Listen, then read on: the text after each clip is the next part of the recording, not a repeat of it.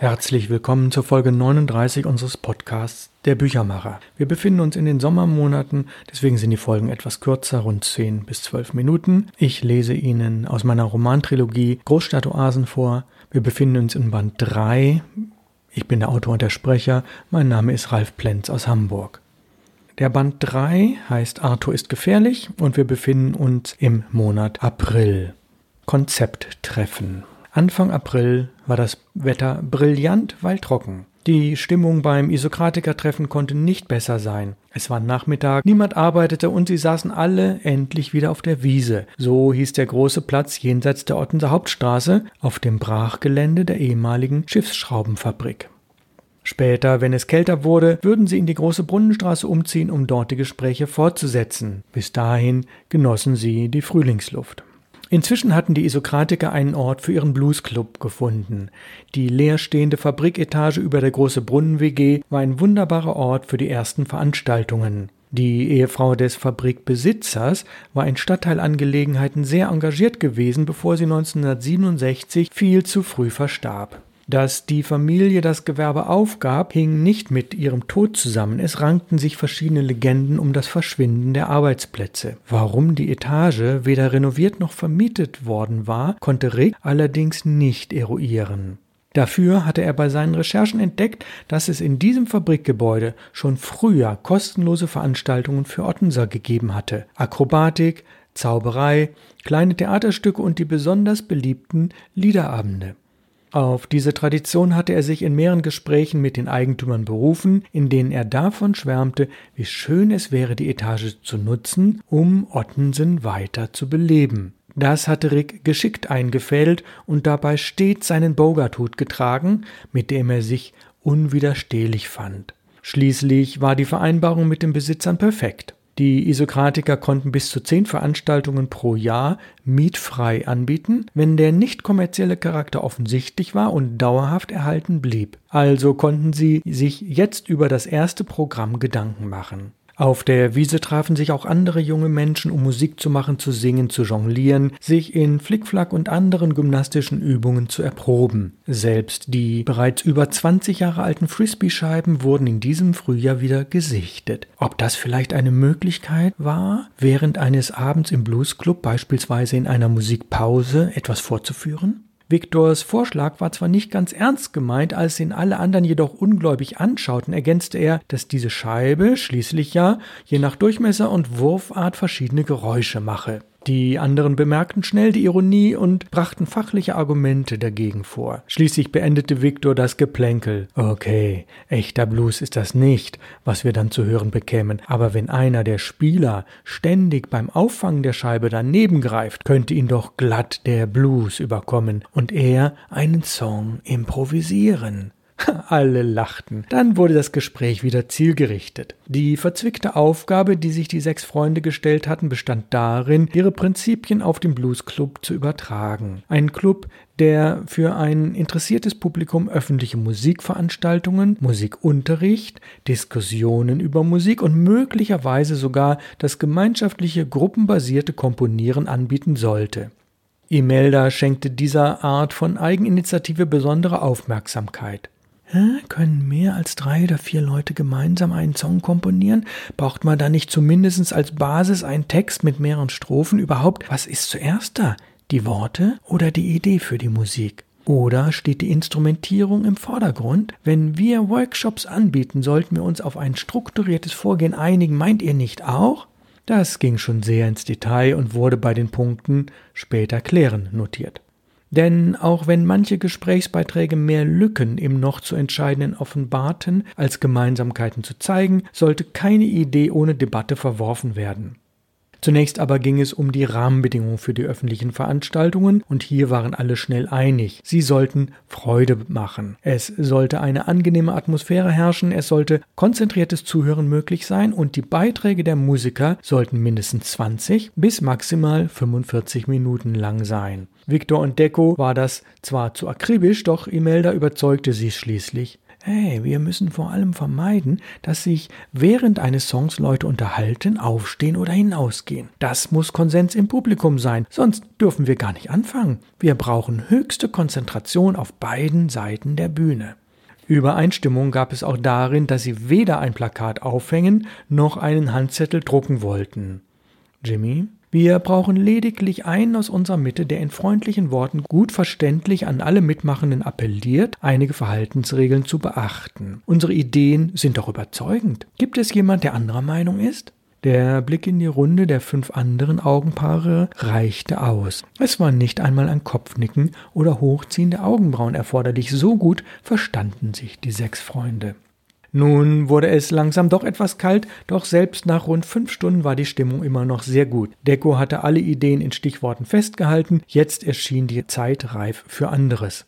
Die Frage, in welcher WG sie heute kochen sollten, entschied diesmal Yvonne für sich. In der Rote WG war gerade viel Platz, weil zwei Mitbewohner verreist waren. Kaum dort angekommen, wurden verschiedene Gemüsezutaten aus Jutetaschen hervorgezaubert, weil jeder etwas zu diesem Essen beitragen wollte. Als die letzten Besucher die Rote WG nach dem entspannten Tagesausklang mit Abendessen bei Kerzenschein verließen, waren alle satt, glücklich und zufrieden.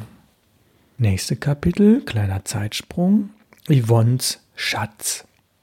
Seit fast einem Monat besaß die Jüngste in der Runde einen Schatz, genauer einen fotografischen Schatz. Sie hatte ihn von Opa Horst bekommen, bevor dieser nach dem Tod seiner Frau in ein Pflegeheim ging. Opa Horst war nicht ihr richtiger Großvater, sondern ein Bekannter ihres Onkels und hatte im gleichen Haus gewohnt wie sie und ihre WG. Horst hatte Yvonne vier Zigarrenkisten voller Fotonegative seines Vaters und weiterer vier aus seiner eigenen Fotografenpraxis vermacht, die allesamt Motive aus Ottensen zeigten und bis 1900 zurückreichten. Da Yvonne mittlerweile einen sehr guten Blick für Negative hatte, erkannte sie sofort den Wert der Aufnahmen. Dennoch verbrachte sie zwei Nächte im Fotolabor ihrer WG und machte etwa 100 Abzüge auf schwarz-weißem Fotopapier.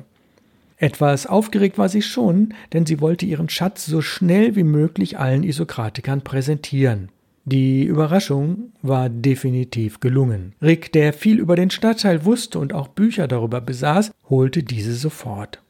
Gemeinsam wurden Bild für Bild weitergereicht und Motive zugeordnet. Besonders gut war dokumentiert, wie sich das ehemalige Fabrik- und Arbeiterviertel gewandelt hatte, wie mehr Läden als Betriebe entstanden, Fabrikgebäude verschwanden oder durch Handwerksbetriebe neuen Bestimmungen zugeführt wurden. Kriegsschäden und behelfsmäßige Bauten der Nachkriegsjahre in den Höfen, Richtfeste für Holzbaracken, festliche Umzüge, die Musik, Sport- und Tanzvereinen in den umliegenden Straßen zu besonderen Anlässen durchgeführt hatten, all dieses wurde von den Isokratikern zeitlich eingeschätzt und sortiert. Natürlich konnten sie nicht alles sofort einordnen, doch ihnen war bewusst, auf welchen unglaublichen Fundus für neue Entdeckungen sie nun zurückgreifen konnten. Dass neuerdings Geschäftslokale in Wohnungen umgewandelt wurden, war von Opa Horst und dessen Vater nicht mehr fotografisch dokumentiert worden. Hier ergänzten Bilder von Yvonne die historischen Fotografien. Da sie nicht nur gerne fotografierte, sondern auch das Gesicht des Stadtteils gern bildlich verglich und optisch aufbereitete, entwickelte sie eine besonders interessante Art und Weise, die alten Fotos mit ihren neuen zu ergänzen, sie gegenüberzustellen und herauszuarbeiten, wie sich Straßen, Fassaden und das öffentliche Leben insgesamt verändert hatten. Yvonne liebte ihre fotografische Arbeit und das Leben im Stadtteil machte sie sehr glücklich. Was sie noch mehr freute, war die Wertschätzung, die sie von den Isokratikern erhielt. Diese machte ihr Mut, mit ihrem Talent mehr in die Öffentlichkeit zu gehen. So kam sie auch beim Praktikum in ihrem Bioladen jetzt gelegentlich mit Kunden über das Thema Fotografie ins Gespräch. Sie hörte aufmerksam zu, wenn diese von ihren eigenen Erfahrungen mit verschiedenen Filmen, Lichtsituationen oder der Benutzung besonderer Objektive erzählte. Und das lohnte sich unter mehreren Gesichtspunkten. Als sich einer der Kunden eine neue Kamera zulegte, konnte er die alte nicht komplett mit allen Objektiven verkaufen. Ein Ernst Leitz Wetzler Objektiv blieb übrig, und da er von Yvonnes Leidenschaft wusste, schenkte er es ihr. Es war eines mit einer leichten Teleoptik von 90 mm und der ungewöhnlichen Lichtstärke von 1,2. Im Vergleich zu anderen preiswerten Objektiven kam bei diesem etwa die doppelte Menge Licht auf der Filmebene an, ein unschätzbarer Vorteil beim Fotografieren in der Dämmerung und in schwierigen Lichtsituationen.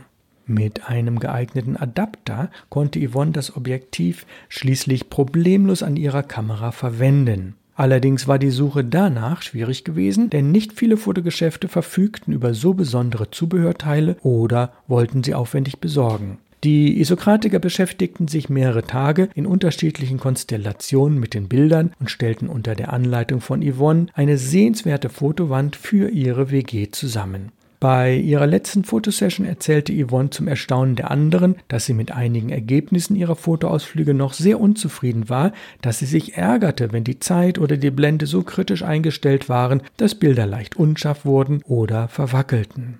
Es gäbe für sie noch viel zu lernen, sollte eigentlich ihr Schlusssatz des Abends sein. Deko ergriff die Gelegenheit, um Yvonne auf eine echte Schwäche hinzuweisen. Er nahm den von Rick geliehenen Bogarthut, setzte ihn auf, zog ihn dann vor ihr und sagte Liebe Yvonne, liebe Grüne, so nannten sie Yvonne wegen ihres zarten Alters und ihrer Liebe zum Bioladen gelegentlich. Du erkennst kaum, welch große Bereicherung du für uns bist. Deine Fotos sind großartig, du kannst auch hervorragend zeichnen, das hast du schon oft unter Beweis gestellt. Stell also dein Licht nicht unter den Scheffel, meine Gute, das hast du wahrlich nicht nötig. Deine Texte allerdings, liebste Grüne, sind mit Verlaub manchmal ein Desaster. Wir wissen, dass du gerne schreibst, doch das solltest du lieber den Schreibern überlassen. Es geht nicht nur um die vielen Fehler, sondern man erkennt auch deine nicht sehr erfolgreichen Bemühungen, sie mit viel Fleiß und Ehrgeiz auszugleichen. Und so, und so bitte ich dich, allerliebste Yvonne, deine Texte zu den Ottensen-Fotos von Reg überarbeiten zu lassen. Eine isokratische Gemeinschaftsarbeit kann das Ergebnis nur verbessern. Sei nicht gekränkt und steh zu den Talenten, die du hast. Während sich Deko noch einmal vor ihr verneigte, klatschten die übrigen Isokratiker leise Beifall. Yvonne musste lachen, denn sie kannte ihre Schwäche genau. Sie stand auf, verneigte sich ebenfalls und flötete So sei es, liebe Isokratikerrunde, möge der bessere Text gewinnen. Alles im grünen Bereich mit Yvonne. Nächste kurze Kapitel Steinchen. Auf dem alten Eichenschreibtisch in der Arztpraxis lagen zwölf Steinchen. Alle waren abgerundet, keiner war kantig. Sie hatten verschiedene Formen, Farben und Musterungen. Für Dr. Stein bildeten sie individuelle Gemütszustände ab. Er nahm sie gerne in die Hand, drehte sie, wendete sie, sortierte sie um. Gelegentlich nutzte er sie sogar als Gesprächsanlass, um bei seinen Patienten schwierige Themen anzusprechen. Statt sag es durch die Blume, nannte er es vermittle es durch schillernde Steine eine sehr anschauliche Methode, die immer wieder zu überraschenden Ergebnissen führte.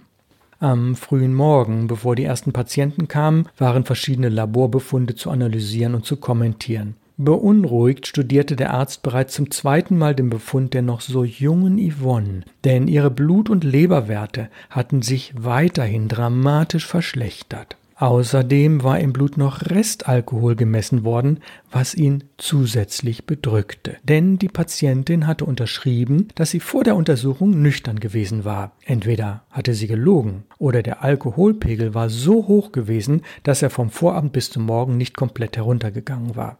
Dr. Stein, den manch einer wegen seiner kleinen Marotte liebevoll Steinchen nannte, blätterte weiter in Yvonnes Akte zurück und stutzte. Von vier Nachbesprechungsterminen, die in den letzten Monaten vereinbart waren, hatte sie nur zwei wahrgenommen. Sie wich ganz offensichtlich aus. Was steckte dahinter? Mir scheint hier ein so deutliches Alkoholproblem vorzuliegen, dass nicht einmal meine ärztliche Autorität dazu führt, dass die Patientin regelmäßig erscheint warum sie wohl unseren Gesprächen ausweicht, obwohl ich mich doch sehr bemühe, keine Moralpredigt zu halten. Ist es vielleicht der weiße Kittel und dazu noch das Stethoskop um den Hals? Löst das bei ihr unerkannte Ängste aus? Wie auch immer, ich muss die nächsten Gespräche mit ihr anders vorbereiten und bestimmte Fragen vorsichtiger stellen. Möglicherweise war es falsch, sie zu sehr mit den drohenden Folgen der Alkoholabhängigkeit zu konfrontieren. Ja, üblicherweise funktioniert das, aber sie scheint da sehr dünnhäutig zu sein. Yvonne weicht aus. Das ist sonnenklar. Darf ich das zulassen? Nein.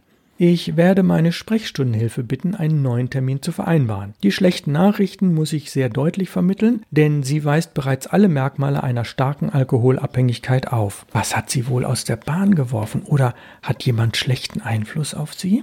Medizinisch gesehen müsste sie eigentlich für drei Wochen in eine Klinik. Vielleicht lässt sich das vermeiden, wenn ich sie zweimal wöchentlich sehe und beim Prozess der Entgiftung begleite. Als Dr. Stein seine handschriftlichen Notizen noch einmal in Ruhe ansah, fiel ihm auf, dass es Tage gab, an denen Yvonne überhaupt nicht zum Alkohol neigte. In diesen Phasen zeigten sich auch keine Entzugserscheinungen. Diese Notizen hatte er mit mehreren Fragezeichen versehen. Auch darüber wollte er beim nächsten Mal mit Yvonne sprechen. Er hielt es für ausgesprochen nützlich, sie auf diese positiven Zeiten aufmerksam zu machen. Das konnte helfen, ihr Bewusstsein für ihre Sucht zu schärfen. Außerdem war er neugierig. Was steckt dahinter, dass sie offensichtlich sehr zufriedene Tage ganz ohne Alkohol und ohne nennenswerte Spannungen erlebt? Offenbar hat sie feste Bezugspersonen, die sie so stabilisieren, dass die Alkoholexzesse nicht wie erwartet zunehmen, sondern konstant bleiben, allerdings eben nicht täglich. Aber das Niveau der Exzesse ist definitiv extrem hoch. Dr. Stein blättert weiter in verschiedenen Lehrbüchern zum Thema und sichtete die aufschlussreiche Broschüre der anonymen Alkoholiker. Bei Yvonne schien ein besonderer Fall vorzuliegen, den er medizinisch sehr kompetent begleiten musste. Er ahnte, dass er dabei selbst noch viel lernen konnte. Ja, und damit endet dieses Kapitel für heute. Ich will noch mal kurz auf das Thema Bücher eingehen. Dr. Stein blättert in Lehrbüchern. Warum Lehrbücher? Diese Art von Büchern, Studienbücher, Schulbücher weniger, sondern Studienbücher, Lehrbücher entstehen über viele Jahre. Sie werden oft von einem Autorenteam gemeinsam geschrieben. Es ist selten ein Alleineautor. Und wenn es ein Alleineautor ist, wird das, was er geschrieben hat, von Teams überarbeitet, ergänzt, aktualisiert, bearbeitet. Wir haben natürlich im Verlag immer erfahrene Lektoren und die Glaubwürdigkeit eines Lehrbuches hängt auch an der Auflage und der Glaubwürdigkeit eines Verlages. Solche Lehrbücher werden in jahrelangem Einsatz optimiert und der Nachteil von Büchern, sie sind natürlich nicht immer aktuell. Sie haben definitiv einen Aktualisierungsbedarf. Den kann man über so und so viele Jahre dadurch erledigen, dass die Autoren nach drei, fünf Jahren das Buch überarbeiten. Viel besser ist es aber, neuere Autoren mit ins Team oder in eine Peer Review aufzunehmen, sodass auch neue Forschungsaspekte da aufgenommen werden können, die ein vielleicht 50-jähriger Autor nicht mehr ganz so im Blick hat, wie jemand, der mit Ende 20 relativ frisch von der Uni kommt, sehr viele Zeitschriften liest und ähnliches mehr. Das Image des Verlages wirkt sich auch positiv auf Bücher aus, auf Lehrbücher und umgekehrt. Und im Gegensatz zu allem, was wir heute an digitalem Wissen haben, egal in welcher Datenbank und wo wir recherchieren, das Wissen in Lehrbüchern ist kein flüchtiges Wissen. Es ist ein gesichertes Wissen, was natürlich, wenn das Lehrbuch vielleicht zehn Jahre alt ist, dieses Buch nahezu wertlos erscheinen lässt, es sei denn, man sieht es unter historischem Aspekt. Und ob nun ein Lehrbuch nach fünf Jahren wieder erneuert werden muss oder sich ein Arzt alle sieben oder zwölf Jahre dieses Buch neu besorgt, es ist für ihn unverzichtbar. Nach wie vor, trotz Datenbanken, Internet und aller möglicher Apps, ein kompetentes Team, was Geld dafür bekommt, was teilweise auch viel Geld dafür bekommt, ein sehr kompetenter Verlag und das Image machen diese Form von Büchern aus. Soweit für heute mit der 39. Folge wegen der Sommermonate ein wenig kürzer. Bedanke mich herzlich für Ihr Zuhören. Freue mich auf die nächste Folge, das ist dann die 40. Machen Sie es gut. Ich bedanke mich herzlich fürs Zuhören. Bleiben Sie mir treu. Ihr Büchermacher Ralf Plenz aus Hamburg.